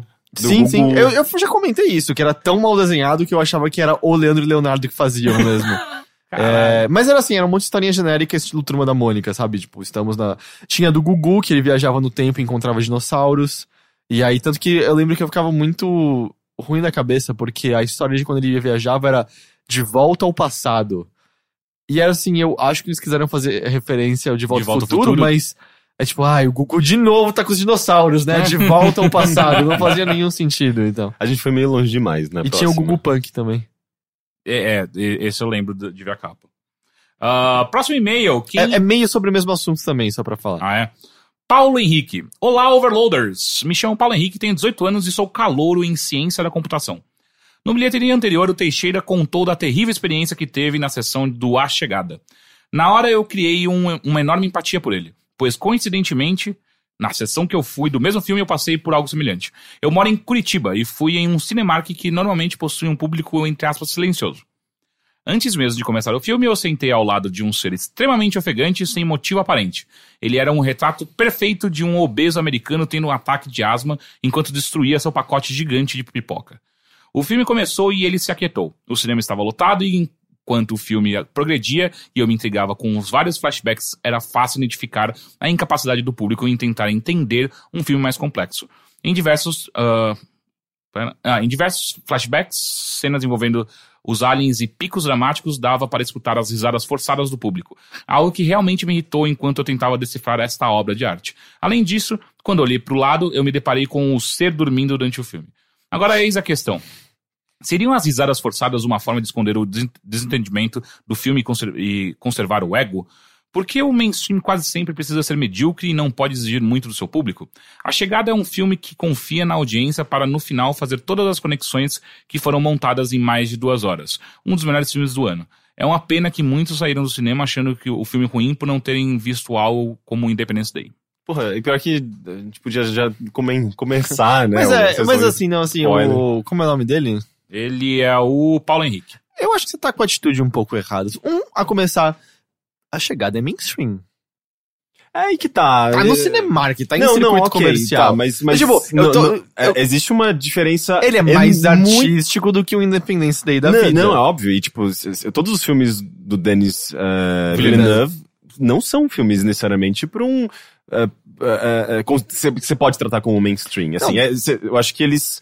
Eh, eles não são nem Hollywood, né? Mas, Se eu, mas sei lá, eu, eu, eu, eu sinto que há uma diferença muito grande em você, por exemplo, botar a chegada pra alguém e botar alguma coisa do Bergman pra essa pessoa, Não, sabe? claro, não é, Mas, não, tipo, é, não é cinemarte, mas ao mesmo tempo não é. Eu chamaria de mainstream, assim. Jack- é um filme Jack palatável. Snyder, é um Jack filme Snyder. palatável, com atores hollywoodianos Eu não acho que é conhecidos. Eu É, eu não vejo tá nada- meio É, termo, eu acho que assim, cara. se ele for mainstream, ele é, ele é um mainstream mais cult. Pode ser, É, mas eu assim ainda acho que é um cinema extremamente palatável. Porque, assim, é- existe uma tentativa muito grande do marketing mostrar um filme que não existe. Sim. É, Pra mas tentar atrair mais pessoas. que é meio o, lance de, tipo, é, é meio que focar na parte de ficção científica do É, filme, né? exato. Enquanto essa é só a roupa usada pra contar uma outra história. Sim. Mas junto disso, assim, eu só diria. Eu entendo a sua frustração em você sentir que você tá vendo algo muito belo, porque eu, eu entendo você tá dizendo isso. Você tá vendo algo muito belo, e através das risadas das pessoas você sente que elas não estão partilhando daquele momento que você considera especial que você tá tendo. Mas ao mesmo tempo, você saltar pra presunção de que a risada das pessoas significa que elas não possuem a compreensão do nível que você possui, que elas não estão. Eu, eu sinto que você vai estar. você entra já com um preconceito muito forte, você vai estar presumindo demais sobre outras pessoas, e você pode, com isso, cair justamente na mesma armadilha que você identifica que os outros estão encaixando, sabe? Ao você nem ponderar os porquês dessas pessoas poderem estar rindo, ou qual é a compreensão prévia que elas levaram para cinema, ou o que elas esperavam, ou o que que elas estão sentindo naquele momento, é, é como se você também estivesse fazendo essas risadas em direção a- ao, ao filme, de certa maneira. Mas ao mesmo tempo. ah, sei lá, eu assisti numa sessão, numa sala pequena, num cinema que não é muito comercial. Então, sei lá, eu não, não, não fui interrompido em nenhum, nenhum momento, as pessoas não riram, eu acho que não é um filme pra, com cenas cômicas, não, não tem, sei lá, não tem nenhum Eu, momento eu ri quando falam Abbott Costello. É. Eu dei risada. Qual? Abbott Costello, quando ele dá o nome pros É. alienígenas. Ah, sim, eu não, eu não peguei a referência, de onde Ah, que é uma série muito antiga dos Estados Unidos. É, são É. dois comediantes barra... É, é, são Ah, dois não, sim, é, mas eu percebi que ali é uma parte cômica, tanto é que algumas pessoas riram. É, mas acho que foi, sei lá, um dos únicos momentos. E, e, sei lá, é como se eu estivesse assistindo a bruxa e pessoas rindo. E de fato aconteceu isso na minha, na minha, na, na minha sala. E eu tive a experiência que ele teve, assim. Era claramente uma pessoa que não. não não, não estava sacando o filme, não estava gostando do filme. Ele, obviamente, foi vítima do, do marketing errado daquele filme.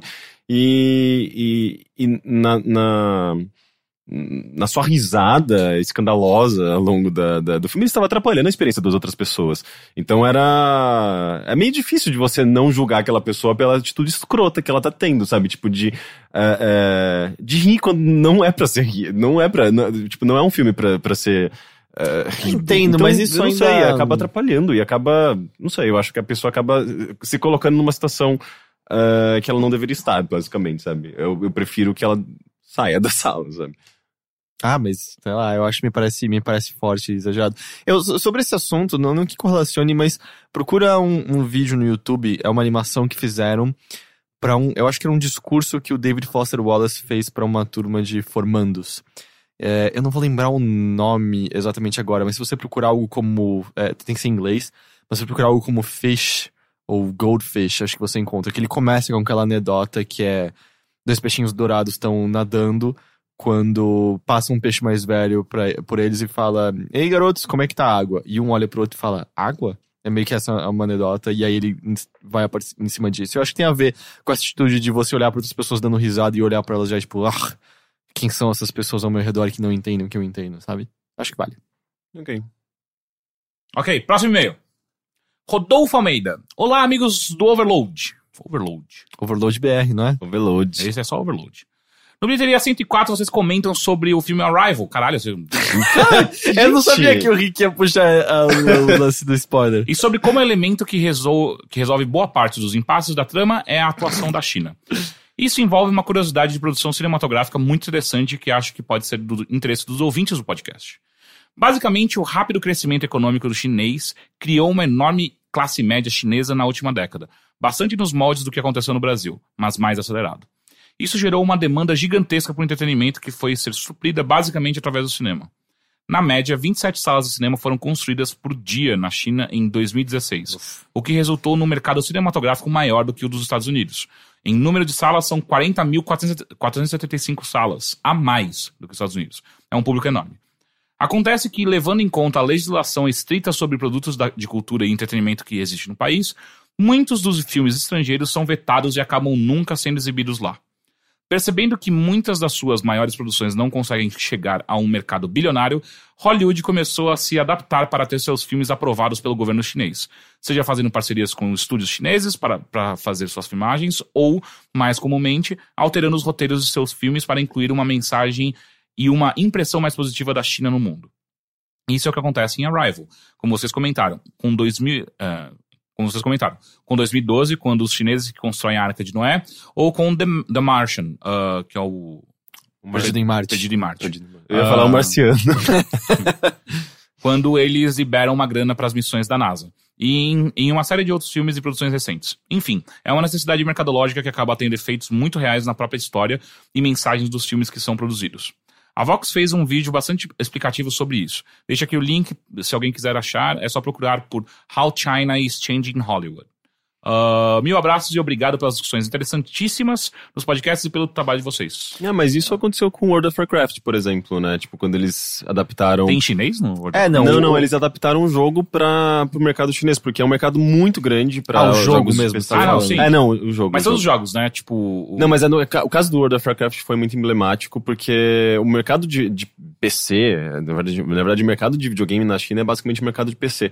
E eles tiveram que levar, quando eles levaram World of Warcraft lá, e levou muito tempo, né? Porque eles tiveram que adaptar o jogo e, e não, não apenas fazer a localização, mas adaptar o jogo, toda a questão de representação cultural e fantasmas e como. Então, lance que tem- não pode ter esqueletos, esqueletos ofendem. Não pode ter esqueleto, não pode ter sangue, não pode ter uma tem parte uma de coisa. série de coisas, né? E, e eles trabalharam também bem próximo do Ministério da Justiça, não sei se é eles que julgam, avaliam isso. Não, não sabe Mas- a censura lá dele. É, sim. E, e, e meio que pra. Justamente, é a, mesmo, a mesma descrição que ele falou, né, pro, pro Mas Arrival. é, é que assim, eu, eu sabia. Bom, é óbvio, todo mundo sabe do lance de como a China é um mercado importante, tanto que os filmes colocam lá, o Transformers tinha e tal.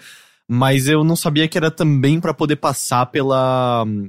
Pela censura, assim, o que eu tinha lido, que era o que eu sabia, é que ao colocar, por exemplo, ah, o Transformers tem uma cena inteira gravada na China, faz com que o público chinês tenha mais vontade de ver o filme, que nem como, sei lá, a gente teve eh, curiosidade de ver como Velozes e Furiosos no Rio de Janeiro ia ser, sabe? Alguma coisa assim. This is Brazil! É, Só fazendo uma correlação de novo com o videogame, Ubisoft e Assassin's Creed, né? Eles adoram. Aliás, o Ubisoft como um todo, eles adoram colocar coisas do Brasil nos jogos da Ubisoft, seja no Just Dance, no Assassin's Creed. Eh, sempre tem alguma coisa no Brasil. É, porque a venda jogos. de coisa da marca muito aqui é grande. muito grande, né? É, a Ubisoft é muito forte tal. no Brasil. Último e-mail. Marcelo. Aliás, Manuela Costa. Olá, Overlords. Gostaria apenas de deixar claro que o, o título desse e-mail é nudes. Sim. É, Ah. Mas eu achei que a mensagem dela é muito importante. Exato. Olá, Overlords! Espero que estejam todos bem. Este é meu primeiro e-mail para vocês. Estou com uma grande expectativa para ouvir no podcast. Risos. Comecei a ouvi-los por causa do meu namorado nerd e me apaixonei por todos vocês. Hum. Sem mais delongas, vim pedir encarecidamente, encarecidamente para o Teixeira parar de gritar, me assusta, e deixar o Henrique falar, pelo amor de Deus. Eu achei que era importante botar esse e-mail na lista de e-mails pra serem lidos. é, né? E as nudes, onde estão? Não, o- o- É nudes a, da alma. A primeira, tipo, a mensagem chama nudes e a primeira linha é brinks. Então tá, a gente podia então... responder com nudes, né? As nudes da bunda do Teixeira. A gente, Vai vai- a gente não vai encerrar o podcast agora, ou vai? Não, não, não né? Não. Então, então agora é o seguinte, a partir de agora, deste momento, é Tá uma- liberado. É, é liberado, assim, a gente vai falar de tudo que a gente conhece, entende do filme, da o história. Bruce Willis era um fantasma o tempo todo. É, é verdade, já vai passar todos os spoilers que a gente sabe de cor. ah, ah, então você tá sendo avisado. Tá entrando, entrando num quer- território de liberdades. Silent Green. É gente. Quem? Silent Green. Dumbledore morre no final. Dumbledore. Não é nem no final, né? É. É bem antes. Não, mas é- ele morre no final do livro. No livro é. Olha que eu não vi Harry Potter até hoje. viu? Já era. já era, já, sabe que o Dumbledore morre. Ah, enfim, você foi avisado e. Brace yourselves. Me dá mais um, mais um spoiler, mais um spoiler. Hum, Um spoiler clássico. Um spoiler clássico. Ah, O ET morre. Isso não acontece. O ET volta pra casa. Volta? Sim. caralho, você não sabe? Rosebud é o trenó. Boa, Matheus. Boa, trenó. O ET volta pra casa, Henrique. É o final do filme. Sério? É. Mas eu lembro que era tão triste, o eu carro está chorava. vivo. O carro está vivo? Ah, do Christine? É? É isso não é spoiler, né? É, mas durante o filme inteiro fica. Ué, mas o que, que tá acontecendo? É, Ah, não, não, não. chamava não, meu carro Faz falante. muito tempo que você viu esse filme, né? Não. O carro, não, não, não, está óbvio que o carro está vivo o tempo todo no filme. É, gente, o carro fala, O ele só Lan- pode estar Não, vivo. o carro não, não que fala, isso? que Não, você tá não, falando, aí, aí você viajou muito forte. O carro não fala. Não. Lógico que fala. Christine, o carro Christine? assassino? Christine, o carro falante. Que? Não, não, não. Não, A gente pode parar por aí. não, pelo amor de Deus. Deixa não. assim. Deixa assim. Na minha cabeça, Christine, o carro Deixa, falante. isso, de- deixa, deixa assim. É, o Henrique assistiu Cristino Carro Falante. Ok? Então vamos para os spoilers de A Chegada.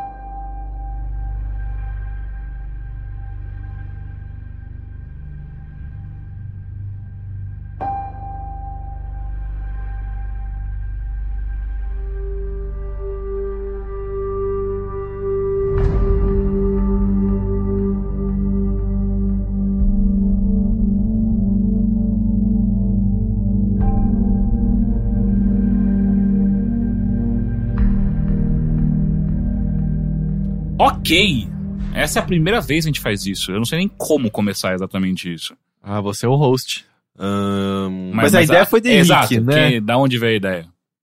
Por Não, que, que porque- você quer falar abertamente sobre esse filme? Porque eu acho que é um filme que tem ah, coisas muito legais. ah, Mas ele tem interpretações diferentes? Eu acho que ele. Eu não sei se ele tem interpretações diferentes, mas eu acho Ah. que ele tem momentos em que você começa a perceber algumas coisas. Né? Tipo. Eu, por exemplo, eu não sou bom de prever roteiros. É, eu normalmente eu, eu, eu entro na história e vou acompanhando a história na medida que ela vai sendo desenrolada, sabe? Eu não, não sei se é porque eu não gosto, mas eu simplesmente é, não prevejo nada, assim. Eu gosto, de, de repente eu me surpreendo, eu fico, uau, incrível, mind blowing. E daí, tipo, as pessoas do lado falando, tipo, nossa, mas que O Rick vem do? Scooby-Doo, ele tira a máscara. Ah, uma pessoa! Meu Deus. Gente, se não fossem essas crianças esse cachorro, eles nunca teriam descoberto, caramba! Não, no- quando é uma coisa muito óbvia e infantil e sei lá, é óbvio que eu percebo, mas eh, se é um filme que tá me, me envolvendo, eu não, não fico tentando prever, sabe? E, e eu acho que esse filme, ele, ele parece ter um pouco disso. Eh, as pessoas que estavam vendo comigo eh, falaram, nossa, eu percebi, sei lá, em certo momento em que, que o final era aquele final, sabe? Então, a, a gente não conversou que vai poder ser completamente ok. com É, spoiler. né? deixa eu- Você vai evitando é isso? O lance de que a. Na verdade, o, aquilo que é apresentado pra você, pro espectador, no começo, não, Não é. aconteceu ainda. Não aconteceu ainda, não é cronológico. A, a maneira que o filme. Como o filme, o filme apresenta de uma maneira cronológica. É, ele tem uma porque abertura ali- até que parece de app, mais ou menos, né? É o quê? A abertura parece de app, mais ou menos. É, é como se, Ah, se o, o, os, ah, é, o filme. A animação da. Ah, da- ok. Sabe, Como mostrando, o- do tipo, ah, a filha cresceu, morreu e tal. Tamo aqui agora, assim, ah, tá. Aprendi sobre o que tem a vida e tem um trauma na vida dela. Uhum. Sim. E sim, é, eu, eu acho que a ideia do filme é te levar nisso de. Isso, ela. Tanto que ela tem um desânimo, né, sobre Sim. ela, ela tem um, Uhum. um distanciamento, parece que em relação ao mundo, que você presume naquele momento que é Ah, fato, proveniente. ela tá de luto ainda. Exato, sabe? ela E é- nunca e é- superou esse E trauma. é interessante porque hum, a gente. A gente tá tão acostumado com a linguagem de cinema e tudo que vem antes. Eh, a gente já pressupõe que aconteceu cronologicamente, que a gente considera aquilo como uma grande verdade. E de repente a gente vai sendo confrontado aos pouquinhos, né? Eu não acho que é só O isso. momento em que eu perce- percebi que tinha alguma coisa, alguma coisa estranha nessa construção foi numa hora que uma das lembranças dela com a garota, que são flashbacks recorrentes, né? E curiosamente não é necessariamente flashback, é um flash É. forward, né? Só que você considera um flashback. E, e ela fala: quem é essa garota? Sim, é, é, é um Assim, momento. é o sim, momento que eu acho que todo mundo entende. É o momento da dica É. de, sim. peraí, peraí, como assim quem é essa garota? Eu achei que você sabia mas, quem mas era sua filha. eu- mas eu não acho que é simplesmente porque é apresentado cronologicamente que a gente acredita que é, que é algo que aconteceu no passado. O, o roteiro ele faz de uma maneira exatamente isso, sabe? Tipo, ele mostra ela sempre de um, com desânimo e um descolamento da- do que tá acontecendo, que dá a entender muito forte de que, sim, ela, ela perdeu um ente querido. E ela nunca se recuperou. Exato. Então não é simplesmente Tanto porque que ela fala sobre estar sozinha, É, você presume, então, peraí, o casamento desmoronou por conta disso, ela Exato. nunca mais. O único momento que eu me questionei, mas aqui foi muito rápido e eu nem fiquei muito nessa, é tipo, ah, essa casa não parece nunca ter uma, uma criança nessa casa. Mas aí logo em seguida, É. foda-se. Mas o que eu acho que é interessante nisso é o fato de que é uma espécie de subversão da linguagem de cinema. Porque lembra quando eu falei até a primeira vez que o que eu quis dizer quando eu falei sobre quebrar a estrutura tra- tradicional era justamente isso, porque muitos filmes têm isso. O personagem tem um trauma, o personagem é confrontado com um novo desafio, e a superação desse desafio envolve a superação daquele trauma. Sim. É e aí esse fórmula, filme né? dá um twist em cima disso.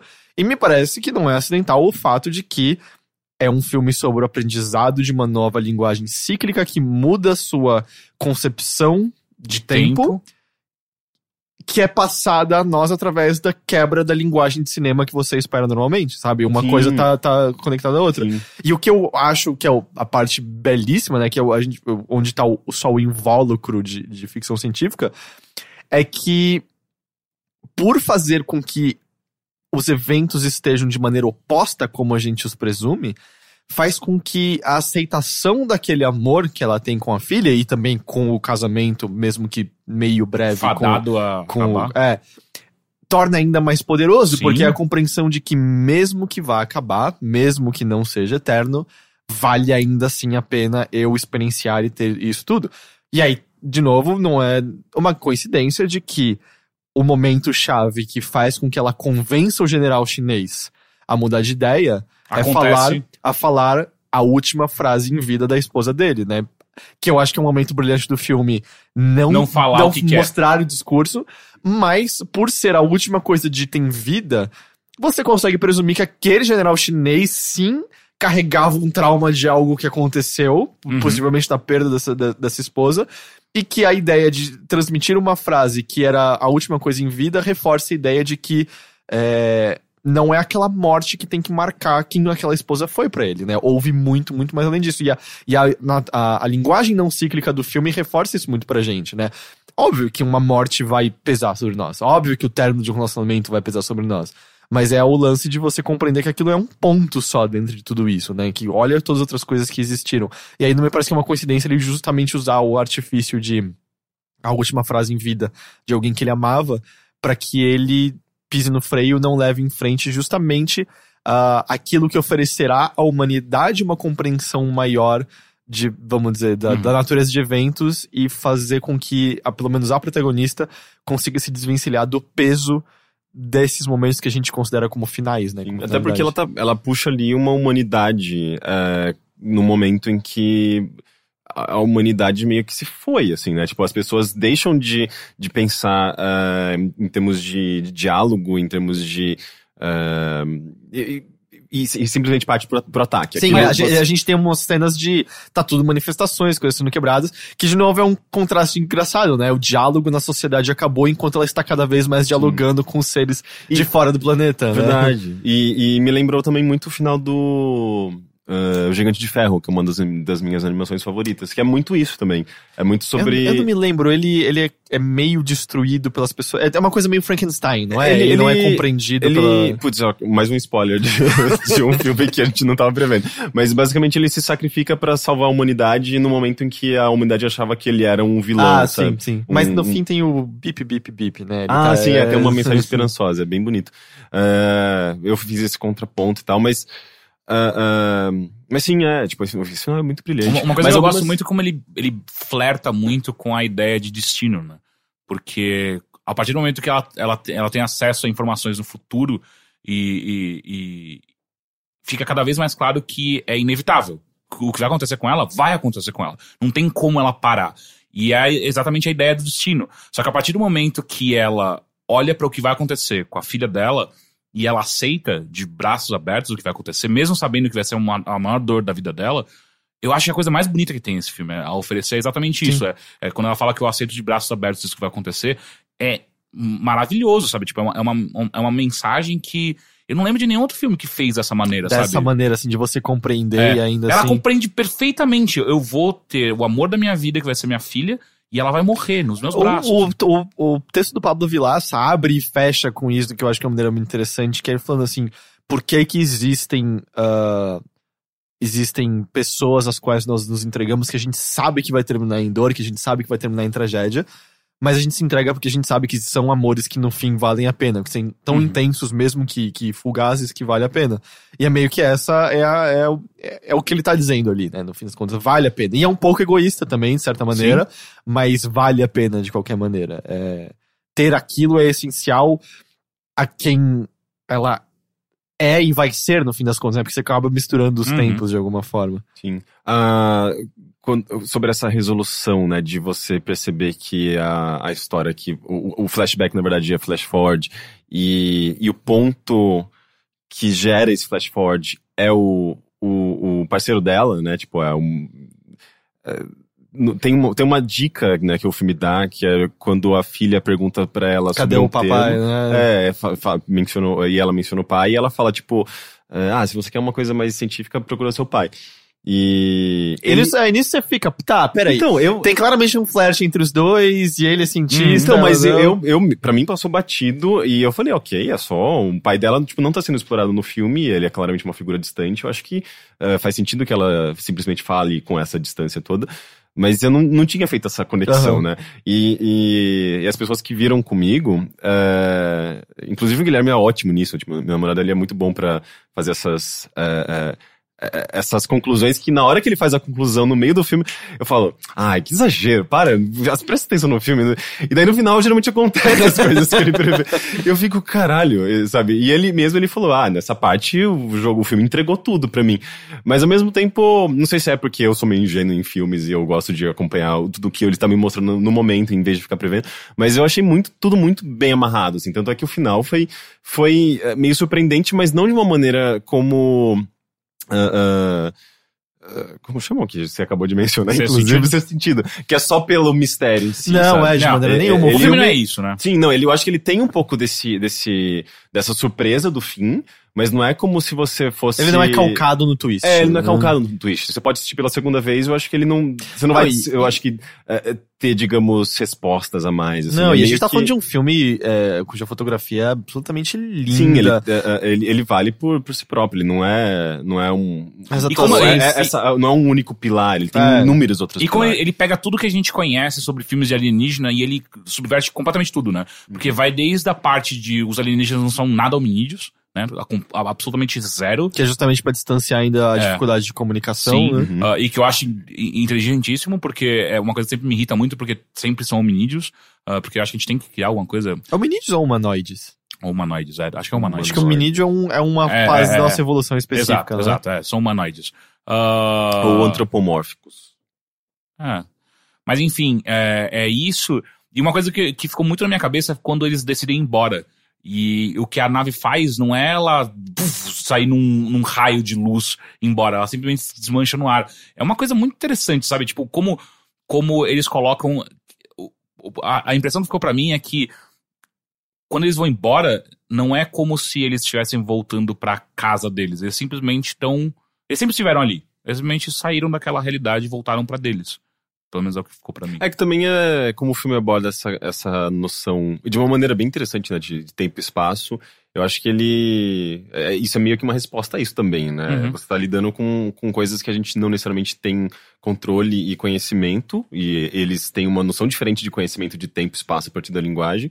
E o, a- o fato da, da nave simplesmente desaparecer é, é meio. é, parece estar atrelado a isso, né? Uhum. Eu acho muito legal. Ah, e teve uma hora que eu ri bastante nesse filme. Lembrei agora. Que é na hora que os caras colocam a, a bomba dentro da nave. E aí eles chegam lá pra conversar com eles e os alienígenas ficam só dando uns tuk, Sim. tuk. que é tipo muito. "Ô, imbecil! Olha É, pra trás, olha pra trás. ah, não, agora a gente não tá conversando, eu tô, eu tô mostrando. é, filha da puta! Ah, ok, Eu, não, ok. entendi- eu não entendi porque eles entraram, sendo que eles, sabi- eles, eles não sabiam que tinha uma bomba. Eles Lógico não que eles sabiam. Quem, co- quem caralho, colocou a bomba é. foi uma parte do exército É. que tava preocupada com a própria família e tal. Tem a cena do cara tá ligando pra esposa e querendo saber da filha. E ele acha que a solução é por conta própria matar os alienígenas, Uhum. porque ele acha que os superiores não vão tomar essa decisão. Aí tanto que eles são parados do lado de fora, tanto que o, o Forrest Whitaker vai lá correndo quando ele percebe que tem algo. É na minha cabeça, eu acho que eu não tinha. Não tinha conclusão. Aliás, não tinha certeza absoluta se eles sabiam ou não sabiam. Eu só sei que demorou muito pra explodir aquela bomba. Rolou todo um diálogo, uma interpretação de. Ah, mas é que um quando eles, quando eles chegam lá, tem ainda o quê? Cinco minutos pra um É, bomba eles explodir, chegam, a né? bomba tá armada É. e os caras até deixam eles entrarem porque foda-se. E isso é uma coisa interessante, né? Porque a bomba mata, né, um dos. O do- do- é, mas. Eu não sei se aí é questão também, porque. Ah, foi a bomba que matou ele? Ué, caralho, caralho, Rick, assim? você assistiu o mesmo filme que a gente? Porra, quem que você acha que matou ele? Não, sei lá, achei que ele morreu de velho. Foi logo em seguida, foi logo em seguida. Foi em seguida? Não foi em Sim, seguida. Foi! É a cena é a seguinte. cena seguinte. Ela entra na nave e conversa com, Sim. É, Não, com o a, a bomba está armada, É. os dois estão ali. Os alienígenas tiram eles da nave pra protegê-los, a bomba explode, ela retorna pra conversar com um deles e ela tá, tipo, de- naquele negócio branco já, meio Eu que. nunca teria entrado naquela merda. Eu É, nunca. mas assim, ela tá em volta lá deles e tal. Eu, bicho assustador. E ela pergunta onde está o Abbott. E aí ele fala, ele está passando, né? É. É. Por conta da explosão. Mas ele não fala, ele está passando por conta da explosão. Não. Ah, é, é, mas o filme também é. Que tudo que o filme tem que falar é exatamente. Não, sabe aquela bomba que a gente tirou vocês de tipo, com a lá? mão na cara lá no fundo de É, porra! Mas é um pequeno detalhe, gente. Não, não Não, mas é importante porque. É um, é um pequeno detalhe muito importante porque os alienígenas eles sabiam, porque eles, eles, eles têm acesso a essa coisa de É, não fica claro se eles enxergam todos os tempos ao Exato. mesmo tempo. Se é uma coisa pô, é uma coisa muito importante, né? Mas a não morte fica de um claro assim se eles são tipo Dr. Manhattan, sabe? Sim, mas de qualquer maneira é, é, é, é muito importante porque mesmo depois de perder um deles, eles ainda estão dispostos a abrir diálogo. É uma coisa muito importante isso pro filme porque mostra como os alienígenas estão claramente acima de uma com uma mentalidade muito muito superior, que é tipo, ah, OK, você matou a gente, mas eu, eu- realmente preciso passar essa É, não, e às vezes o lance é, é meio similar ao, a tal qual ela sabia que a ter a filha terminaria em morte. É, exato. O cara também tinha abraçado, sabe? Mas, cara, mas cara. seria o Abbott abraçou. o Abbott, porque É. é. necessário, afinal, eles explicam que a raça vai precisar que a humanidade tenha Sim. esse conhecimento. Daqui Mas 3 se, mil ele- anos. se eles É. tinham noção de que a explosão iria acontecer, por que eles não impediram ela antes? Como eles, eles, como eles tentaram Então, mas impedir aqui é, é- aí, aí vira a mesma coisa que é pelo qual o filme te, te explica o tempo inteiro, que é, É, ok. ela sabe tudo o que vai acontecer. Ela pode simplesmente falar, não quero ter uma filha, ou ela pode simplesmente, em algum momento, ah, foda-se, eu quero mudar o meu destino, que é, que eu acho que é onde cai, ah, ah, sei lá, os grandes mitos gregos, né? Que é tipo, o homem tentando desafiar o próprio destino e tal. É, Édipo, sei lá. Exato. É, E ela não faz isso. Ela abraça completamente. E eu acho que é uma das coisas mais, umas das mensagens mais bonitas do filme que é, de novo, não é sobre destino, é sobre entender que algo que acontece, você é, é, muitas vezes você não tem o que fazer a respeito disso. Você ou, ou aceita ou você vai sofrer. Até porque numa, digamos, numa espécie evoluída como os alienígenas são apresentados, é meio que não existe. É quase como se não existisse uma noção, assim, tipo, de, de, de ganância e competição e, e, tipo. Ah, é- isso não fica claro. Então, a gente sim, não sabe mas, como é a sociedade deles. Mas ao né? mesmo tempo, eh, se isso existisse, eh, você, eles priorizariam, digamos, o melhor resultado, o melhor destino, o- sabe? Não, é uma às vezes- interpretação minha, no caso. É, então, mas aqui às vezes, tipo, a- a- os, os alienígenas que foram são é, é uma parte especial da sociedade deles. E eles É. pareciam bem tranquilos, né? Tipo, inicialmente você, você tipo... Tranquilo? Aquela porra assustadora? Então, Mas então, mas aí que tá, isso é que eu acho curioso, porque inicialmente parece muito assustador, Continua sendo. mas, eh, eh, mas depois, eh, no final do filme... Eles são gentis. Eles parecem gentis. Tudo bem, eles parecem, mas ainda assim a- a- eles são assustadores. eu não sei, assim, tipo, a... a- Eles parecem meio deliciosos fritos com, com uma cebolinha, com óleo, É, empanadinhos tem- ali. inclusive- no- É, inclusive a- pulando, né? É, a, né? a estrutura deles, sabe aquela hora Eles que... são uma lula, né? É, é, sim, mas aquela hora que a... Como ela chama a protagonista? Amy Adams. Não. Não, essa é a atriz que interpreta. A gente já passou por isso. Não vamos deixar confuso tudo. Eu esqueci o nome dela, mas É, é... eu não me lembro o nome também dos personagens. Mas é, tem uma hora que ela tá tendo um sonho, se eu não me engano, que ela vê um, um deles no quarto. Sim, é quando aparece o, É gavião, o. Gavião Arqueiro. E dá Falar uma sobre, é, ele fala sobre a teoria de que você começa a pensar diferente quanto mais se aprofunda na língua. Quando- e ele fala também, é a hora que ele você está pergunta se sonhando, com a e aí... língua. blur. Sim. É, que inclusive lembra muito uma cena do, do filme anterior do Denis Villeneuve, O Homem Duplicado, não, O Homem Duplo. Hum. que ele vê aranhas no quarto, né? Tipo, uma aranha gigante, assim. Tipo, é muito parecido. Eh, tanto é que foi muito engraçado, assim, perceber que eu vi esse filme um amigo meu que ele, ele tem aracnofobia de verdade, assim. Ele não gosta de falar sobre aranhas. Se ele, Grande filme, inclusive. se ele vê aranha, ele, ele fica meio apavorado. E ele joga videogame. Daí é muito comum ter inimigos. Sim, e ele é. pede pra, tipo, meu, passa pra mim, eu não consigo. Eh, e, e, e daí eu lembrei, assistindo esse filme, que era do Denis Villeneuve e que não sei, assim, tipo, ele, aquele, o, o- esse filme anterior dele, o Homem du, Duplo, é Homem Duplo ou Homem Duplicado? Homem é Os Homem Duplo. dois duplo. existem. Mas acho que é né? homem duplo. É o Homem Duplo, né? É. um filme com essa obsessão pela imagem da aranha, né? E, e, daí quando apareceram os, pela primeira vez, assim, tipo, quando eu vi aquele, aquele vulto do- dos alienígenas surgindo, eu falei, putz, ele vai, ele, ele provavelmente vai construir em cima da imagem de uma aranha e, e meu amigo vai, tipo, surtar aqui no cinema. Mas aí quando eu percebi que eram lulas e polvos, eu achei mais, mais adequado. Mas enfim, nessa, nessa hora que aparece o, no sonho dela, né, ou nessa imagem, é, a- ou Costello ou Abbott, lembra muito também um Red Crab do, do Half-Life, Ah, é, eu não, Por causa não- da estrutura parece óssea, tipo, tem um, parece uns ossinhos na, em cima da, da- dos tentáculos, sabe? É muito esquisito. Mas o que eu queria perguntar pra vocês é, é se especificamente o uso da- do termo ele está passando, vocês acham que a importância significa alguma coisa assim? Porque eu fiquei um pouco pensando sobre isso de é só questão da tradução não ser perfeita ou, se- ou também é uma maneira deles passarem a compreensão de que aquele é o momento de passagem dele, mas por conta do, do tempo que existe, vamos dizer, ciclicamente, e existe o tempo todo, o tempo todo, não linearmente, é, será uma maneira deles compreenderem também a passagem dessa vida de uma maneira diferente. É, porque também é a tradução que ela obtém. É, não, mas da... é que ali Nesse, na- nesse momento Ela ela, tá falando entendendo fluentemente, já. É. é. Sim, é. Porque, até porque é uma legenda do. Literal, digamos, da- do que eles estão dizendo. É, e eu não tô dizendo que eu tenho uma interpretação, tô só perguntando Hum. porque foi um ponto que eu fiquei pensando sobre. É, é- Eu não- sinto que sim, porque a partir do momento que a língua abre essa capacidade de você entender e ver além do, do, do presente. Me parece muito que eles começam a encarar dessa maneira, sabe? Do tipo, isso aqui é só mais uma nova passagem, mais um ciclo que tá acabando, porque outros já aconteceram e esse vai acontecer também. Eu acho E- interessante. É, é uma forma bem suave até, tipo, de, de Bem falar budista, sobre... né? É É bem é budista. bem, bem budista. E uma coisa curiosa é que, assim, ele usa, né, toda a linguagem de ficção científica. E. Só que, assim, você não tem como virar pra alguém e falar assim, ah, não, mas é mais sobre isso, porque a língua muda a maneira como o personagem entende o tempo. Porque isso entra em detalhes que são gostosos de serem experienciados por conta própria. E aí eu tive uma- um momento muito curioso em que minha mãe tava indo ao cinema e pediu recomendações e eu falei, vá assistir A Chegada, que é muito bom.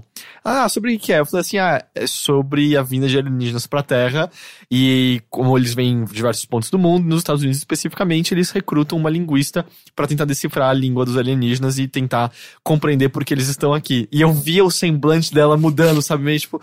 Ah, E, e aquilo, como explicar pra alguém. Porque, sabe, ficção científica nunca foi a pegada da minha mãe. Ela, sei lá, ela gosta de Alien. Ela me mostrou Alien quando eu era criança. Não sei, mesmo assim, ela tem, não, ela não, ela tem dificuldade com ficção científica. É, quando. quando É, eu- tipo, é um dos grandes pilares da ficção científica moderna. É, não sei, ela, ela me mostrou Alien quando eu tinha uns 4 ou 5 anos. Eu tive pesadelos constantes por É. conta, tipo, quando, especialmente no. Acho que já talvez tenha contado isso. quê? Mas especialmente no 2, quando eles passam por alguém. Ela me mostrou todos, né, que tinham na época, era o 1 e o 2. Passa por, por uma pessoa que diz, me mate, me mate, porque o Alien tá pra estourar do peito do, do cara. E eu fiquei. Por, por que, que ele tá pedindo pra morrer, mãe? Isso não faz sentido. tive muitos pesadelos quando é que. é, o meu foi minha mãe deixar assistir, eu assisti Hellraiser com 4 anos. Mas é que tá, ela deixou, ela não sabia do que se tratava? Não, ela sabia que era de terror. Ah, tá. Porque minha mãe sentou e viu comigo. Esse lance. Ela vem cá, olha vamos ver olha esse- só que é, da hora agora. Vamos ver isso aqui. Mas, bom, é onde eu tô indo. Ela, ficção científica não é a pegada dela. E eu percebia eu contando a premissa dela. Eu acho que esse filme não é pra mim. E eu tentando, não, não, eu juro, você vai gostar. Tem muito mais do que isso por trás. É, é um filme meio. Esses filmes que subvertem a linguagem que eles usam. É, volta e meia são meio, meio difíceis de serem explicados, né? Que até tenho- você até pode um pouco dar um bônus pro marketing dele, né? Porque é difícil. Como é que você vai vender esse filme, né? Você precisa vender de uma Porque maneira. o, É só, é só falar assim, tipo... o trailer, é, ele vende um pouquinho a ideia de ser uma coisa mais subjetiva. Então, mas eu acho assim. que se você. é, As pessoas assistiram, acho que. Não sei se, se dá pra dizer que é um filme mainstream, na, na maneira como o Teixeira tava falando. O voto do Heitor é sim. Não, mas, mas o Interstellar, ele. Interstellar? É Interstellar, né? É. Sim. Interestelar.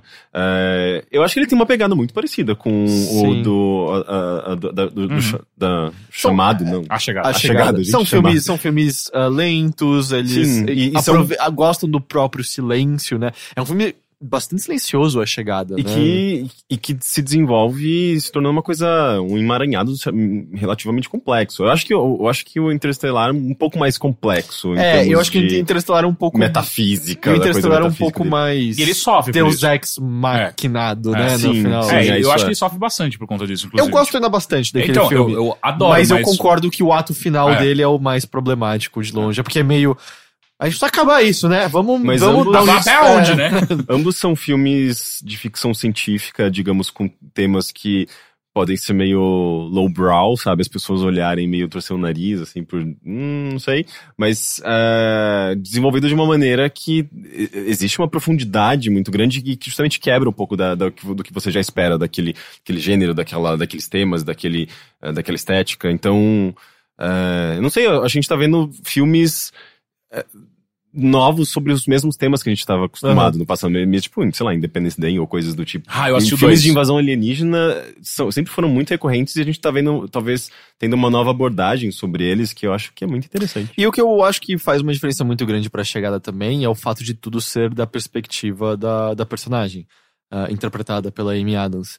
Em que a direção, né, faz coisas pra gente, pra gente entrar no papel dela. No começo do filme, quando ela tá no helicóptero, você só ouve o brrr, brrr, do helicóptero, ela não consegue conversar, até que ela coloca os, coloca os fones E aí você e aí você ouve e tal. E isso vai te botando no papel dela, ou como quando eles estão entrando na nave pela primeira vez, você ouve a respiração ofegante dela o tempo todo, como se fosse a nossa mesmo, sabe? E eu acho que é isso que torna a, a história mais interessante, porque é tudo da perspectiva de uma pessoa que não tá nem um pouco preparada pra estar experienciando tudo aquilo. Ela não é militar, ela não estuda física quântica, ela é uma linguista, sabe? Ela sabe muito bem da sua área, mas é, um, é alguém que é, é um peixe fora d'água naquele ambiente. E é- Aliás, o design de som e a trilha sonora desse filme é maravilhosa, né? E, e- e tem uma coisa de minimalismo, assim, Steve Wright, de, de, de, eh, de, de, de de você construir uns ambientes sonoros muito esquisitos, justamente para traduzir um pouco da esquisitice, que é você estar lidando com uma criatura que é completamente diferente daquela,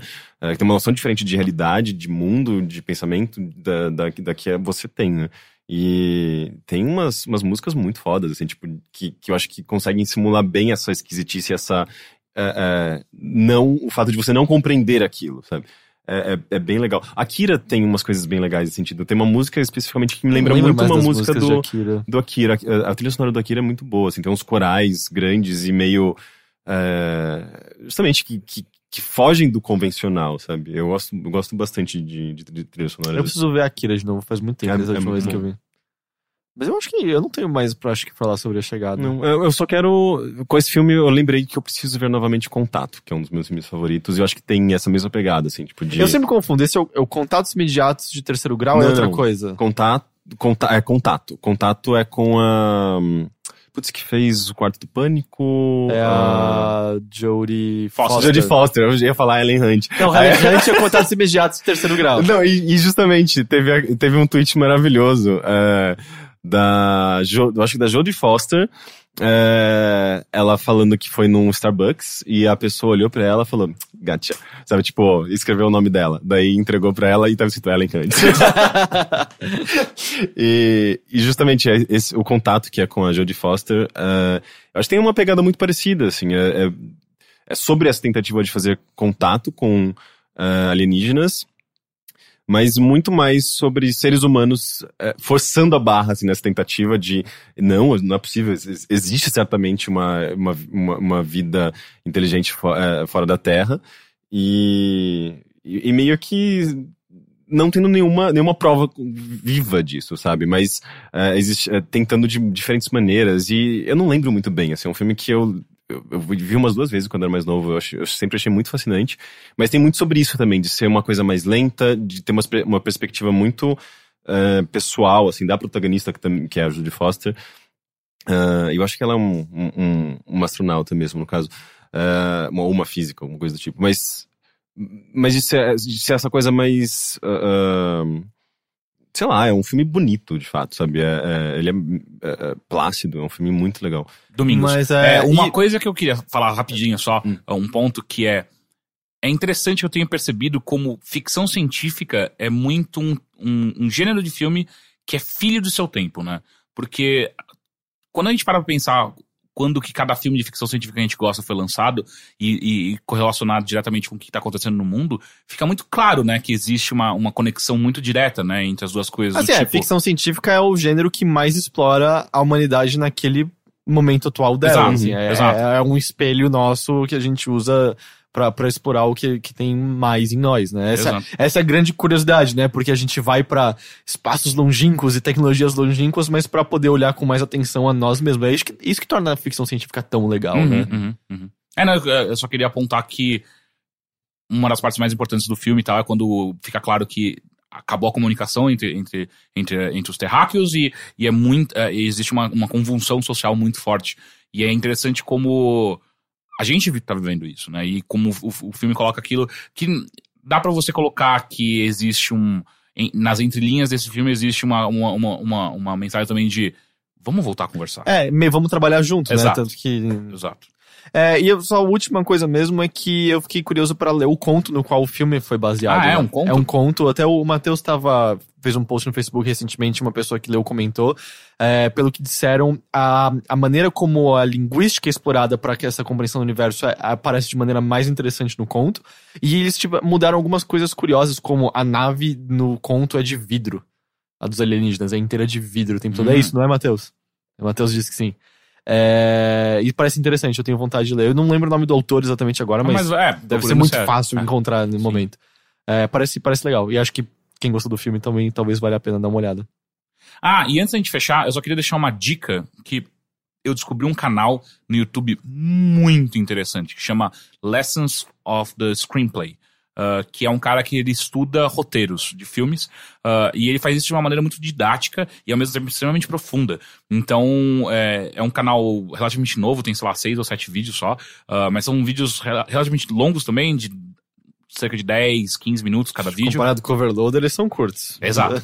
Mas é muito legal porque o que me chamou muita atenção foi quando ele, ele fez uma análise muito interessante dos roteiros de como ah, Black Swan e, e Whiplash são muito, muito parecidos. Hum. ah, em sua essência. Obviamente tem seus, seus detalhes ali, mas enfim, se você gosta de roteiros de filme ah, ou, ou de se aprofundar um pouco mais em cinema, eu aconselho pra caralho, assim. Repete o Lessons, nome?